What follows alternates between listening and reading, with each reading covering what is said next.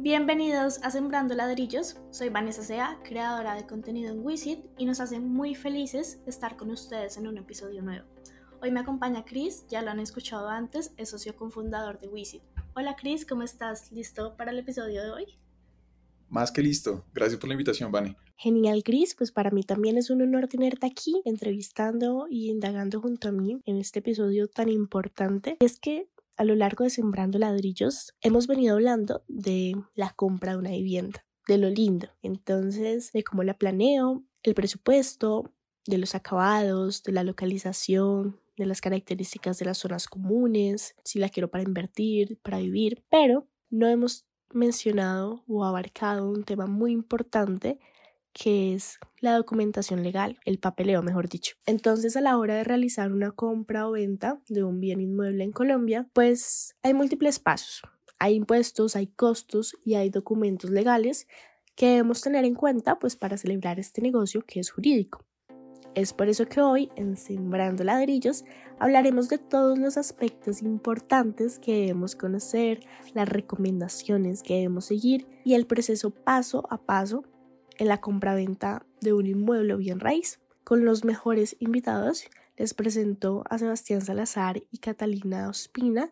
Ellos son abogados de Rincón Cuellar y Asociados y qué mejor que darles paso para que se presenten y nos cuenten qué hacen y cómo lo hacen bueno, Vanessa, antes que nada, muchas gracias. Y, Cristian, por supuesto, pues muchas gracias. Para nosotros en Rincón Cuellar es eh, realmente muy agradable esta invitación y nos parece muy, muy interesante poder participar y poder hablar con ustedes un poco sobre este tema que, como comentas, es un tema muy importante, pero la verdad es que sí, a veces es un poquito como complicado o que, o que lo vemos un poco distante. Entonces, eh, te cuento en principio, pues mi nombre es Sebastián Salazar, yo soy socio de Rincón Cuellar Asociados.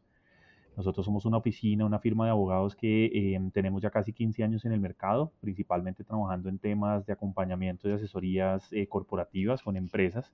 Y en el marco de este tema, pues que eh, de forma recurrente nos encontramos en el tema de la negociación y celebración de distintos tipos de contratos, dentro de estos precisamente también contratos por escrituras públicas como contratos de compra-venta Em, y eh, pues básicamente uno de los, de los, puntos importantes que tocamos es esto. Estos son los, de los temas que, en los que asesoramos de forma constante en el tema contractual, por lo que realmente me parece muy, muy agradable y muy oportuna esta oportunidad para conversar con ustedes sobre este tema. Mi nombre es Catalina Ospina, soy abogada de la Universidad Externa de Colombia. Como le dijo Sebastián, somos una firma que tratamos pues todo el tema de derecho corporativo, asesoramos legalmente a las empresas en áreas pues básicas del derecho y eh, hablaremos hoy, como dijo Vani, de ese tema que a todos nos causa como inquietudes, que nos parece difícil de entender, y es la compraventa de bienes inmuebles.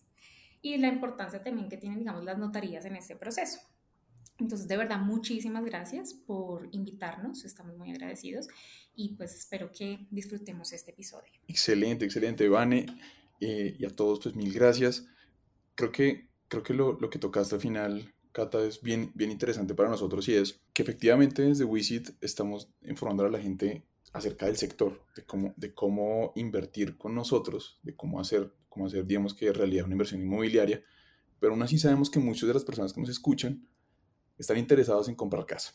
Y como bien dijo Dan al comienzo, nos quedamos en la parte atractiva de buscar vivienda, ¿no? Como esa parte de, oiga, visité el inmueble, me gustó, me gusta la zona, me gusta lo que ofrece el edificio, me, gusta que la copropiedad tiene piscina, que tiene gimnasio, bueno, todos estos tipos de cosas que digamos que entran por los ojos, que son muy vendedoras y nos encontramos con una parte bien interesante y es que, y pues al final es vital para hacerlo realidad, y es que cuando vamos ya a hacerlo realidad, nos, nos enfrentamos a un mundo de documentación que pues si uno no ha comprado casa o comprado apartamento, pues vivienda, finca raíz, básicamente la que sea, eh, digamos que previamente eh, es un poco impactante, ¿no? Entonces yo quisiera empezar, de pronto que empecemos a, conversar acerca de cómo hacemos realidad una, una compra de, de un inmueble. Entonces digamos que hay diferentes, sabemos que hay diferentes métodos de hacerlo, diferentes, digamos que estructuras contractuales para hacerlo realidad, pero me gustaría que tal vez habláramos del, de la más común de todas y, ese, y es el contrato de compraventa. Entonces no sé si, si Sebas o Cata nos puedan contar un poquito acerca de esto, de cómo funciona, qué lo rige y cómo, y cómo está, digamos que, pues sí, legislado aquí en Colombia. Claro que sí, Cristian, por supuesto. Ven, te cuento. Pues realmente, en efecto, el tema de la compraventa es uno de los contratos, por supuesto no el más antiguo, porque el, contrato de compraventa necesita de la existencia de dinero que pues, fue un desarrollo posterior, pero es un contrato que es sumamente utilizado y es tal vez el más útil para el efecto de adquirir todo tipo de bienes y servicios, pues en general de adquisición de todo tipo de bienes, en este caso hablando de los bienes inmuebles. El contrato de compraventa pues se encuentra una regulación, la verdad, bastante extensa, tanto en el Código Civil como en el Código de Comercio, pero eh, sin el propósito pues realmente de ahondar en cosas que no, que no, son, no son del todo necesarias, basta decir que el contrato de compraventa realmente es un contrato en donde las partes eh, se obligan mutuamente. Tenemos a un vendedor, que es la persona que es propietaria o aún no siéndolo, pues está realizando la transferencia de la propiedad de un bien, y un comprador, que es aquella persona que tiene la intención de adquirir ese bien a cambio de un precio. Ese, eh, esas dos partes entonces adquieren unas obligaciones pues, precisamente la una para con la otra, transferir la propiedad, pagar el precio, y ese contrato eh, se encuentra en Colombia regulado, específicamente hay un requisito formal, es decir, los contratos por regla general normalmente son contratos que no necesitan de formalidades, de escritos, que se pueden simplemente acordar de forma verbal entre las partes o documentar en algún documento sencillo como normalmente lo hacemos. Sin embargo, en el caso de la compraventa necesitamos de una escritura pública, porque eh, la ley, específicamente por allá el artículo 1857 del Código Civil, así lo ordena. Entonces, hasta que no haya escritura pública debidamente celebrada, no tenemos realmente un contrato de compraventa. Genial, esto me parece bastante interesante. Y aquí quisiera saber si, digamos, en ese contrato de compraventa, lo único válido es el dinero o se puede, o sea, se puede pagar con otro, con otro tipo de cosas. Bueno, Vani, respecto a ese tema, el artículo 1850 del Código Civil señala que cuando el precio consiste parte en dinero y parte en otra cosa, se entenderá permuta pero en este caso solo si la cosa vale más que el dinero. Te pongo un ejemplo. Entonces, si entregas un apartamento evaluado más o menos en unos 170 millones de pesos, si entregas 30 millones de pesos, nos encontraríamos en el caso pues, en un acto jurídico de permuta. Y caso contrario, pues sería una venta. Entonces, en la compra-venta, pues implica, como lo estaba explicando Sebastián, eh, la compra y la venta de la cosa. Entonces, al dar simultáneamente, eh, cuando el comprador entrega el precio, no necesariamente es dar, dar dinero, sino también se puede hacer en especie. Hay un punto bien interesante en, en todo, un tema de compra, en todo el tema de compra de vivienda y corresponde a esa confianza que le tenemos a, la, a nuestra contraparte, a esa persona a la que le estamos comprando el inmueble, sea una persona, sea una empresa, sea, sea quien sea. ¿Cómo, desde un punto de vista, digamos que contractual, qué debo hacer yo como comprador para garantizar que efectivamente el inmueble que estoy viendo me lo vendan a mí y que cuando lo pague, efectivamente no, no vaya a suceder que, que bueno, pues existen personas inescrupulosas y que de pronto cae, caer en una estafa o caer de pronto en un, en un esquema donde, donde nos podamos ver afectados. ¿Cómo, ¿Cómo hacemos nosotros como usuarios para poder, digamos que, cubrirnos por ese lado? Sí, entiendo un poco el tema y es cómo podemos asegurarnos que se vaya a celebrar ese contrato. Exacto. Lo que se recomienda realmente es firmar un contrato preparatorio. Este contrato preparatorio se denomina eh, promesa de compraventa. Y es ese contrato, no sé si lo han escuchado, pero es cuando una parte, que es el promitente comprador, se compromete a comprar y el promitente vendedor se compromete a vender. Básicamente de eso se trata el contrato. ¿Y por qué es un contrato preparatorio?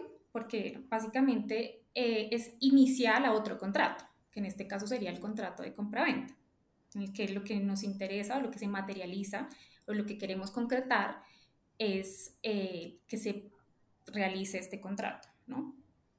Entonces esta digamos que es la forma más usual y digamos que aquí, hablando, Wisit tiene un modelo y se hace, digamos, en, en, este negocio tan interesante que tenemos de, adquirir vivienda en inversión colectiva. Eh, encontramos este contrato de, promesa. Entonces es, digamos, la forma de prometer firmar otro contrato, básicamente, como garantizar que se va a vender a mí y de esta forma, pues asegurarnos. Por supuesto, si entiendo, entonces estas promesas de compraventa son ejecutables desde un punto de vista jurídico. ¿Es correcto? ¿Qué pasaría en ese caso? En caso de que alguien nos incumpla, por ejemplo, que cuando lleguemos al final el inmueble, no sé, lo hayan vendido a alguien más. Eh, Cristian, te cuento. En efecto, la promesa genera obligaciones para las partes como todo contrato y la promesa tiene unos requisitos que se tienen que cumplir que están por allá en el artículo 1611 del Código Civil. Si esos requisitos se cumplen, la promesa genera obligaciones para las partes y es obligatorio como todo contrato. Em, uno, tal vez ahí se, trata de cuatro requisitos, pues que la, idea no es, no es entrar necesariamente en detalle con cada uno de ellos, pero es importante tener en cuenta que esa promesa debe constar por escrito y eh, pues que esa promesa tiene que tener ya determinados todos los elementos del contrato que se va a celebrar posteriormente, en este caso la compra-venta. Si la contraparte que firma conmigo esa promesa de compraventa no celebra el contrato conmigo, es decir, se niega a celebrar ese contrato, independientemente de si hay eh, retractaciones o algo por el estilo de lo que probablemente hablaremos más adelante, eh, ¿Es posible obligar a esa persona a cumplir con esa venta? La respuesta es sí, a través de una, obligación de hacer. Es decir, ahí hay una obligación que puede ser exigida judicialmente. Sin embargo, si la persona realiza la venta del bien, es decir, si, no, si la persona celebra ese contrato con otra persona después de haber prometido venderlo, eh, vendérmelo a mí, esa segunda venta que la persona haya hecho a esa otra, es decir, la compra que, que haya hecho esa otra persona, de todas maneras igual será válida y por lo tanto yo ya no tendré la posibilidad de exigir que me vendan a mí. Lo único que podré hacer es, en virtud de ese contrato, podré exigir que se me paguen los perjuicios que se me ocasionó porque me prometieron vender ese apartamento a mí y al final no lo hicieron. Pero en ese caso no es posible por así decirlo, eh, impedir que materialmente esa persona realice la venta a otra persona después de habérmelo prometido a mí. Lo único que yo podría reclamar serían eventualmente los perjuicios. Ok, o sea, eso implica que ya se vuelve un tema es de tablar una, digamos, una demanda como tal. ¿Es correcto? Así es, para lograr el cumplimiento, si la contraparte voluntariamente no cumple con su obligación, la obligación que prometió, que fue la de venderme a mí ese apartamento, ese inmueble, yo, eh, la persona definitivamente se, se, se, sustrae totalmente al cumplimiento de esa obligación, definitivamente nos tocaría acudir a, instancias judiciales para reclamar que la persona cumpla con lo que se, lo que, lo que se acordó. Tengo una pregunta, Sebas. ¿Qué debe tener entonces esa promesa de compraventa para que todo esto, digamos que en un futuro se pueda ejecutar, se pueda, digamos que llevar a, feliz término si es que llegamos a una instancia de ese, de ese tipo? ¿Qué debe tener ese, ese documento? Esa promesa que pues al final es lo que, con lo que uno inicia, ¿no? Con eso empieza todo el, todo el proyecto, todo el negocio. Así es, así es. La, promesa es un documento muy habitual al momento de realizar eh, ventas, sobre todo de bienes inmuebles. La verdad es que se ha vuelto muy común la realización de estas promesas por varias razones, no solamente porque es un contrato preparatorio, como ya nos comentó Catalina, sino porque la promesa termina siendo bastante útil al momento de realizar, como hablaremos más adelante, la, la escritura misma porque la promesa contendrá información que luego la notaría podrá utilizar de ahí para poder proyectar la correspondiente escritura que será el contrato de compraventa después. Lo primero que hay que entender es que la promesa no es la compraventa. Si yo celebro el contrato de promesa y firmo la promesa con alguien, eso no significa que ya yo sea dueño ni que ya haya una compraventa firmada entre nosotros. Ahí lo que se está diciendo, como su nombre lo dice, es que el vendedor se obliga a venderme y el comprador se obliga a comprarle más adelante ese eh, inmueble. Como les decía antes, la compraventa solamente existe en derecho, solamente genera obligaciones, solamente nace cuando se celebra la escritura pública y ahí viene el primer requisito de la promesa. La promesa debe celebrarse por escrito, si bien eh, ese no es, o sea, es decir, ese escrito no es una escritura pública, se puede celebrar por cualquier tipo de documento es decir, por escrito me refiero a un documento privado, a un escrito sin necesidad de, eh, ser elevado a escritura pública, por lo que ese es uno de los requisitos que el artículo 1611 eh, trae y establece. El segundo que ya les había comentado, y acá no estoy yendo el mismo orden que tiene el artículo 1611 que les comentaba, pero en ese el segundo requisito que tenemos es que la promesa tiene que determinar totalmente el contrato futuro. Es decir, en el caso de la compraventa, el contrato tiene que estar totalmente determinado en qué sentido tiene que estar claro cuál es el inmueble que, estoy, que me están vendiendo. Tiene que estar claro cuál es el precio que estoy pagando por él, ¿cierto? Tienen que estar esos elementos básicos del contrato deben estar acordados desde ese momento. La plena identificación del inmueble debe estar dentro de la escritura junto con el número de matrícula inmobiliaria, y los demás, los demás eh, pues, elementos que permitan determinar pues, básicamente esos como, como elementos centrales del contrato. Además de eso, pues la norma ya trae un, un requisito adicional y es que el contrato celebrado no puede ser, un, el contrato que se promete no puede ser un contrato ineficaz, que eso ya es un tema un poco más, em, por así decirlo, un poco más aburrido de derecho, pero pues este no, no, creo que no es el que nos, nos ocupa en este momento. En general, pues se debe tratar una compraventa que sea válida y que no esté violando derechos. Y finalmente, eh, se requiere que la promesa esté sometida a una condición o a un plazo. Eso es un requisito necesario.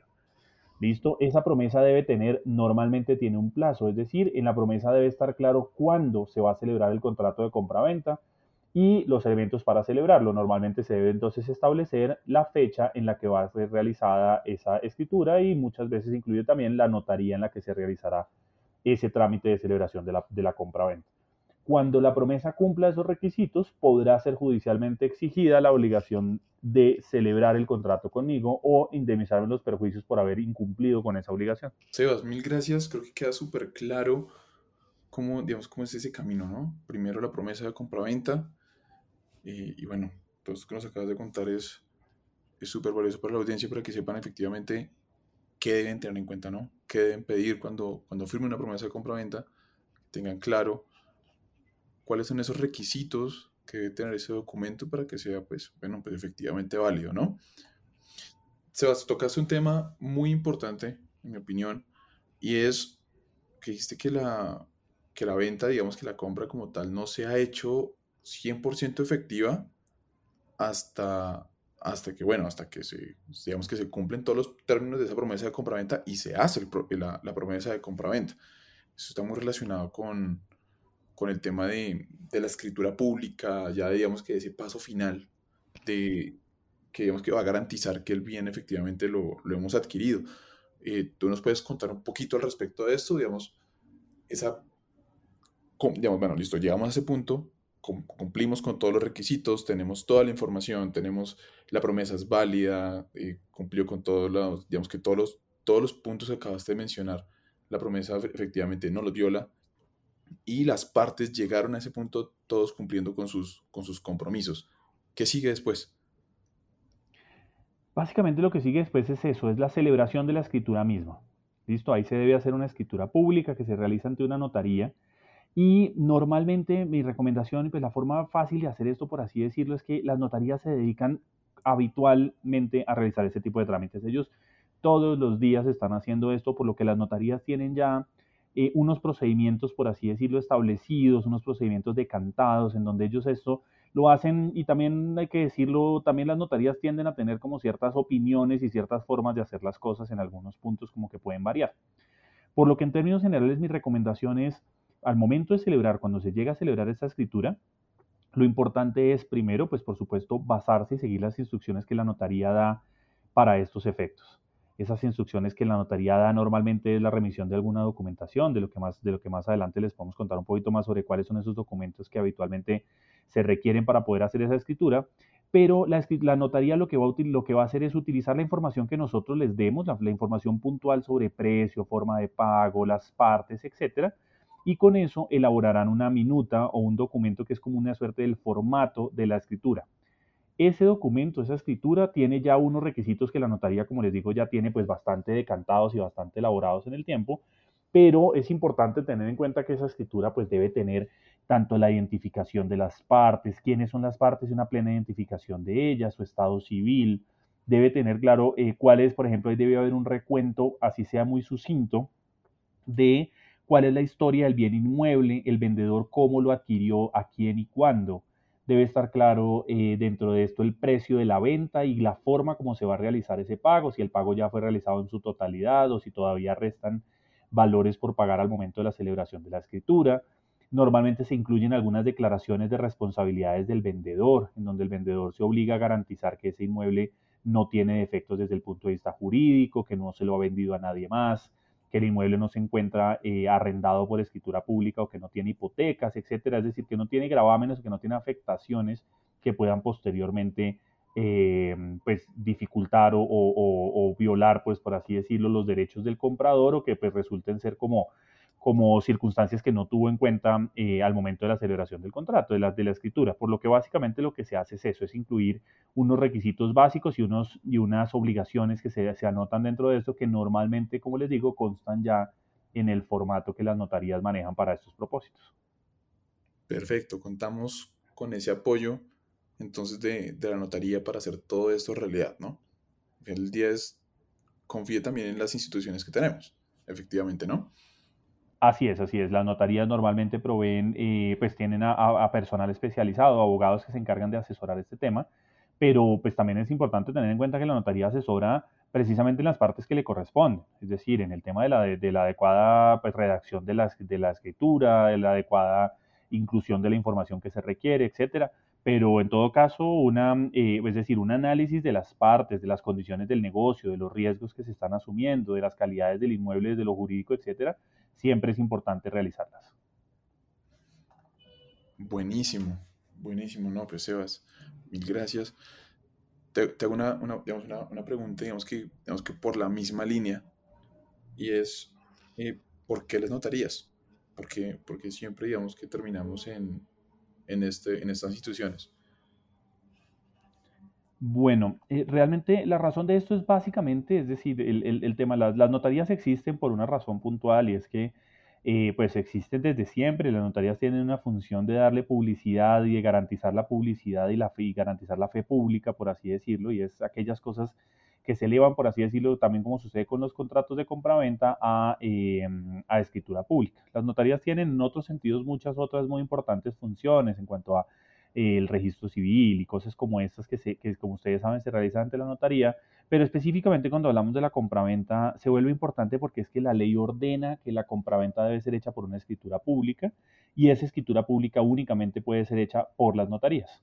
Por lo que siempre, para poder para que el contrato, como les decía antes, se entienda celebrado, que genere obligaciones, que el contrato nazca y, a la vida jurídica y obligue a las partes.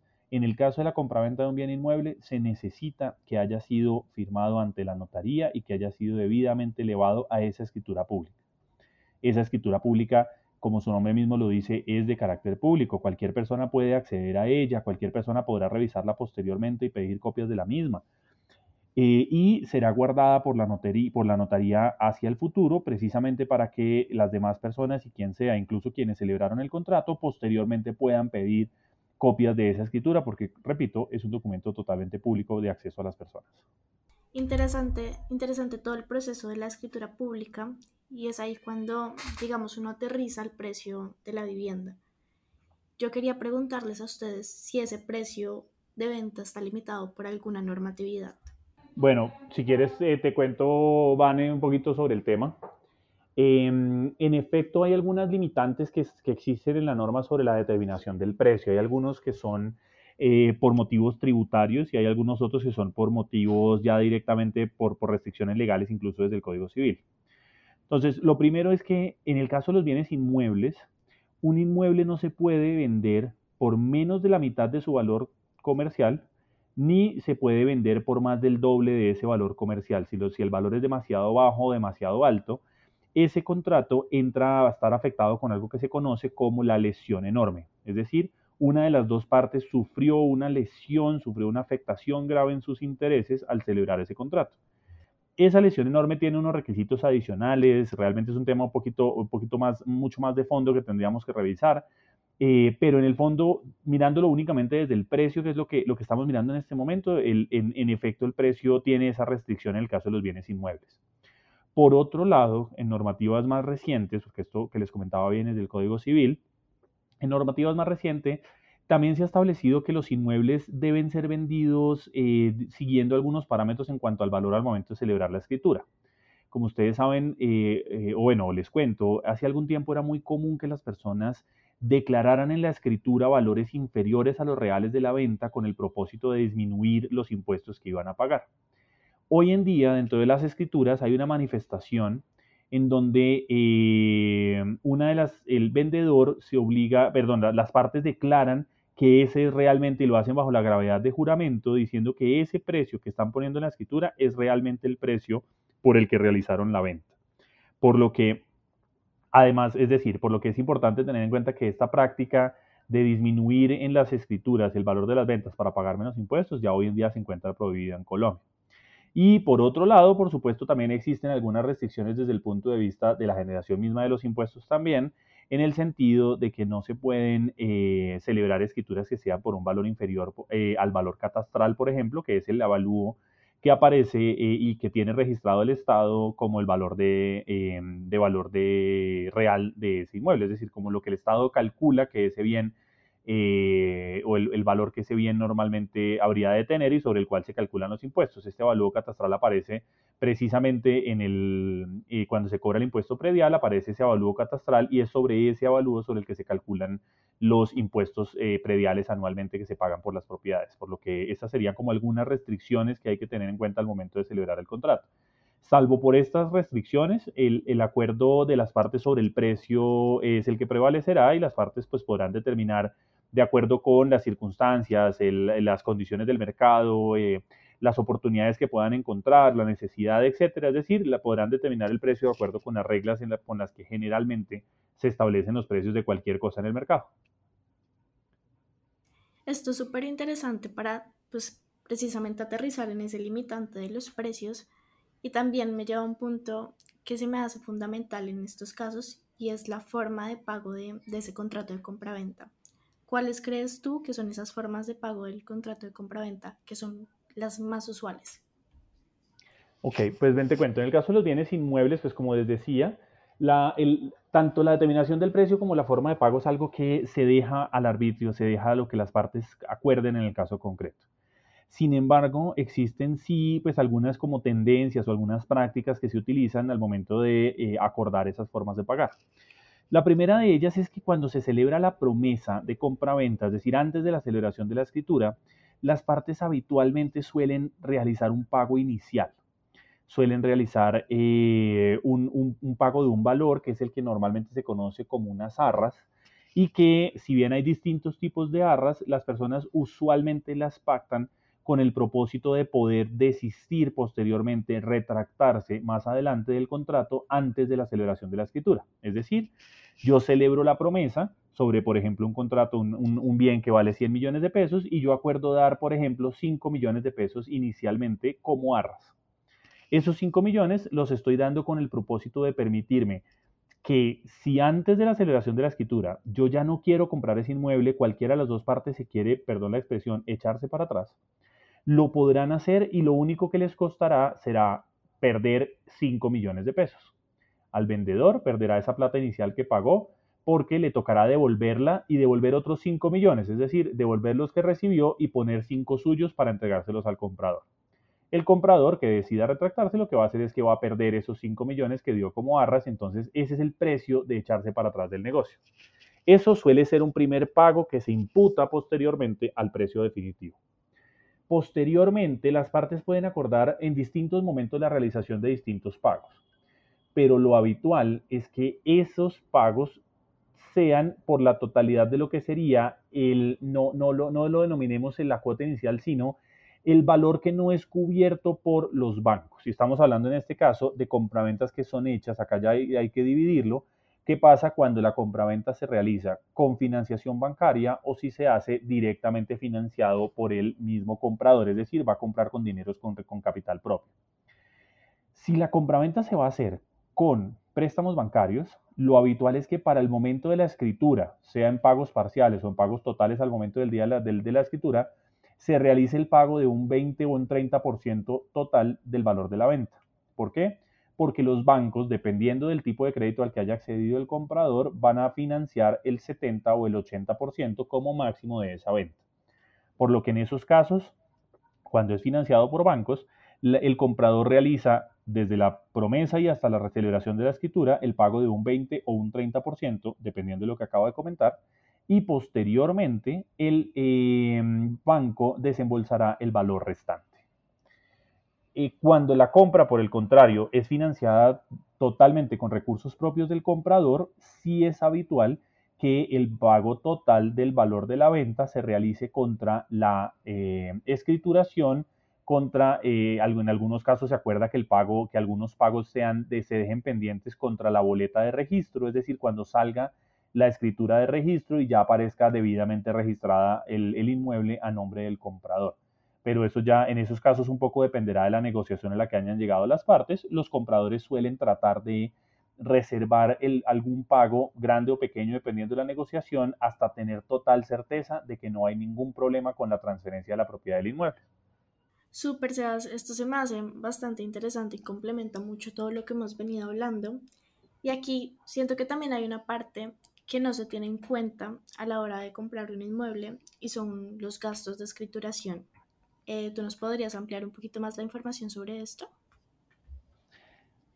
Claro que sí, los gastos de escrituración, cuando uno va a la notaría a realizar la escrituración, es decir, a elevar, a celebrar esa eh, escritura pública, pues se van a ocasionar unos gastos porque la escritura pública te genera unos costos. Esos gastos son principalmente los gastos de escrituración, que son los gastos que cobra la notaría por celebrar esa escritura. Esos gastos, según la norma y lo que se acostumbra a hacer, esto es un tema de costumbre, se acostumbra que esos gastos sean distribuidos de formas igual, de forma igual entre el comprador y el vendedor. Por lo que si los gastos notariales son un millón de pesos, el comprador pagará 500 y el vendedor pagará 500. Aparte de eso, la notaría va a realizar algunos cobros, es decir, se van a generar unos cobros adicionales eh, como consecuencia de esta venta. Uno de ellos es la retención en la fuente, que deberá ser pagada por el vendedor. Luego tenemos la, eh, el impuesto, eso, este, este impuesto eh, cambia de nombre dependiendo de dónde nos encontremos. Es a veces en algunos lugares se conoce como beneficencia, en el caso de Bogotá, en algunos lugares se conoce como un impuesto, es un impuesto departamental, el impuesto de departamento, etcétera, em, que es pagado por el comprador. Finalmente tenemos el gasto de registro el impuesto de registro, que es lo que se cobra por registrar esa escritura ante la Oficina de Registro de Instrumentos Públicos.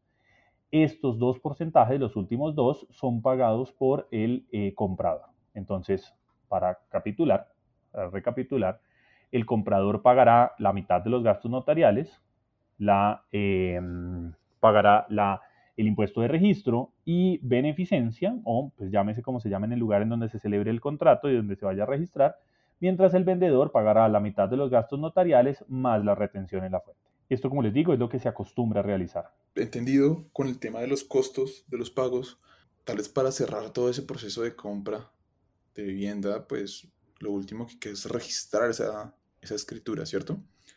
Eh, ¿Podrías contarnos un poquito acerca de ese proceso? ¿Cómo, cómo se lleva a cabo? Bueno, el proceso de elaboración de la escritura pública consta de cuatro pasos. El primero es la recepción de las declaraciones de las partes. Y te lo pongo en un ejemplo. Por ejemplo, eh, si solicitas el servicio de la notaría que te ofrece, donde el abogado, en el que tú, digamos que las notarías tienen un, un pool de abogados, un grupo de abogados internos, en donde cuando tú te acercas a la notaría, ellos simplemente te dan un asesoramiento y un acompañamiento legal. ¿Qué pasa? Puede, que, puede suceder que el, tú tomes este servicio y el abogado te indique cuáles son las declaraciones que quieres llevar ante el notario, por lo que pedirá un documento en donde se pueda visualizar esas declaraciones. Te pongo un ejemplo, el precio. ¿Cuál es el precio convenido entre las partes?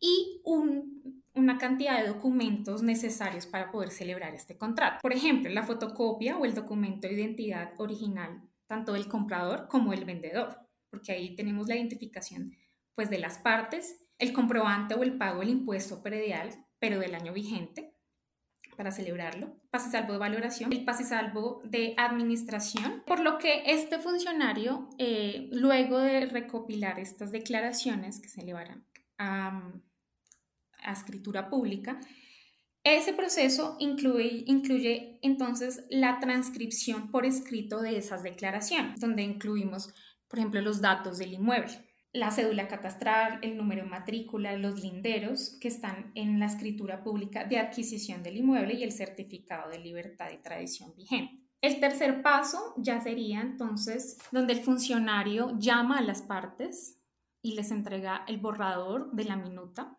que eh, realizó o da lectura de esto. Eh, digamos que ahí toca ser bien cautelosos porque toca revisar el documento, digamos, detalladamente, que estén las partes perfectamente identificadas, los números, porque si no, digamos, algún cambio generará un, pues, un costo adicional. Y si están de acuerdo, eh, proceden a firmar.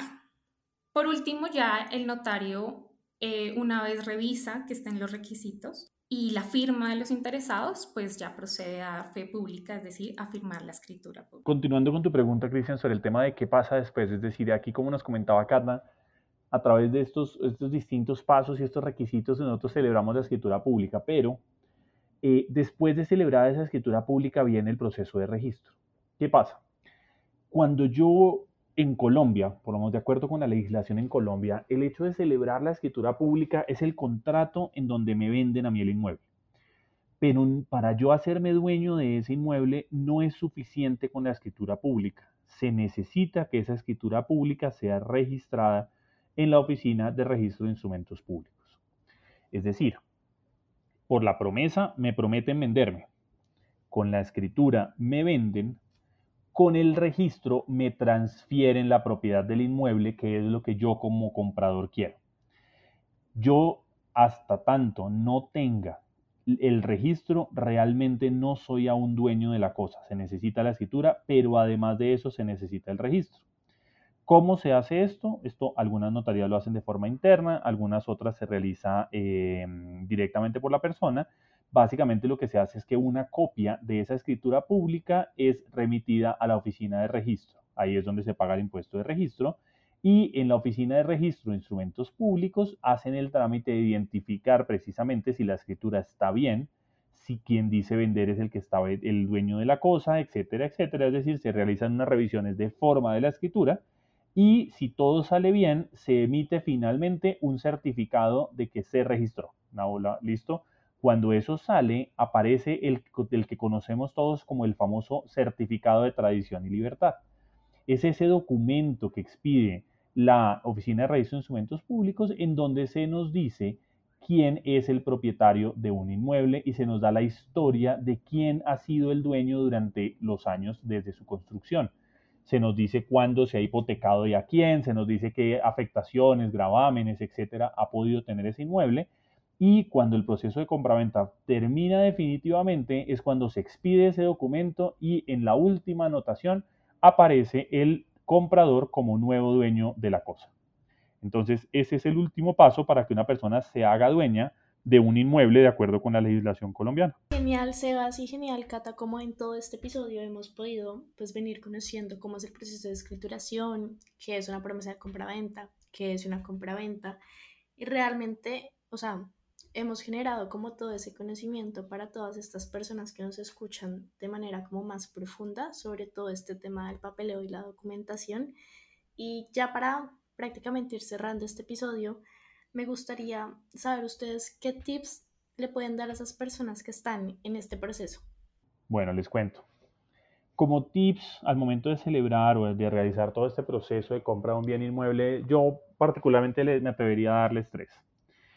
El primero de ellos es que si bien, como hemos venido diciendo, este tema no es realmente tan complicado como parece, lo cierto es que no todas las personas pues tienen como la, la disposición o la formación para poder revisar, hacer el análisis de todos estos documentos, de, los requisitos y de que las cosas se estén haciendo de forma adecuada. Por lo que en mi opinión el primer punto es tratar de conseguir algo de asesoría al momento de firmar los documentos, hacer revisar la promesa, hacer que alguien de su confianza revise eh, los documentos eh, contractuales, los contratos y los términos del contrato que se están acordando antes de realizar esa firma. Lo segundo, que está atado a eso primero, pero que me parece que es independientemente muy importante, es que alguien de su confianza realice la revisión del certificado de tradición y libertad, realizando lo que se conoce como una, eh, un estudio de títulos. Eso me parece que es central. Un adecuado estudio de títulos es muy importante que se realice por una persona especializada, que conozca el tema y sobre todo que sea de su confianza. Yo en este caso, de pronto puede uno parecer excesivamente precavido o cauteloso, pero cuando tenemos, no tenemos total confianza en la persona que nos está vendiendo, yo incluso recomiendo que el certificado de tradición con el que se haga ese análisis sea solicitado directamente por el comprador, es decir, no recibir el del vendedor, porque pues podemos encontrarnos, como hace un rato se decía, es posible encontrarnos con personas inescrupulosas que incluso pueden llegar a generar alguna falsificación en ese documento por lo que ese documento es un documento que no es costoso, es totalmente público y se puede descargar de internet. Lo que pasa es que tiene un costo, creo que hoy en día está costando como unos 20, 25 mil pesos. y eh, sale el documento original. Ese documento, pedirlo uno mismo como comprador y luego hacer que alguien de su confianza lo revise. Y finalmente, al momento de la realización de la escritura, es recomendable que, si bien es cierto que las notarías tienen personal especializado dedicado a redactar los documentos y a escribir la, minuta de la escritura, etcétera, las escrituras antes de, imprimir en el papel notarial le sacan a uno una eh, como una suerte de versión final del documento para la aprobación. La recomendación es revisar muy detalladamente ese documento, que los nombres, las cédulas, las direcciones, los linderos, todos los numeritos y toda la información que está ahí se corrobore contra los documentos que tienen en la mano, el, famoso chip, todos estos números y la, la matrícula inmobiliaria, que todos lo revisen, de forma que ustedes puedan revisar específicamente que en todos los casos esté bien, porque si alguno de ellos queda mal, registro seguramente les va a poner inconveniente al momento de registrar, les va a tocar hacer una escritura posterior para aclarar ese error y eso les va a generar mayores traumatismos, mayores demoras y sobre todo lo que menos nos gusta, mayores costos. Esos serían tal vez mis tres recomendaciones principales en este proceso. Genial, Sebas y Cata, todo lo que nos contaron hoy, toda la información que nos llevamos en este episodio y ya para completar toda esa ráfaga de episodios que hemos creado sobre adquisición de vivienda, selección y ya en este momento la documentación. Nosotros les agradecemos un montón por todo lo que nos aportaron hoy. Siento que quedan temas para mil episodios más, que sé que les va a gustar muchísimo a nuestra audiencia. Y pues nada, agradecerles por haber asistido hoy aquí a Sembrando Ladrillos. Las puertas del podcast siempre están abiertas para ustedes. No sé si Chris quiere decir algo más. Nada, unirme al agradecimiento que estás dándole al equipo de Rincón Cuellar por supuesto es una empresa con demasiada experiencia y con personal idóneo. Entonces, creo que, creo que de verdad hoy, digamos que pudimos, dar un contenido de bastante valor para, para la audiencia. Entonces, Sebas y Cata, mil gracias por haber estado con nosotros. Cris y Vane, por el contrario, muchísimas gracias por invitarnos. Eh, tengan en nosotros, por favor, alguien, si, en el futuro algún otro tema eh, resulta de interés eh, y en el que crean que podamos aportarles para nosotros, es un placer poder acompañarlos, es un, poder, poder, un placer poder aportar pues a las personas que escuchan este y otros episodios del trabajo que se realiza, con el que realizan ustedes en WISIT. Por lo que muchas gracias y cuenten con nosotros en lo que necesiten. Mil y mil gracias por acompañarnos hoy en Sembrando Ladrillos. Sembrando Ladrillos es un podcast creado por Wisit, una plataforma de inversión inmobiliaria colectiva en Colombia. Síganos en nuestras redes sociales como arroba y contribuyan a crear historia.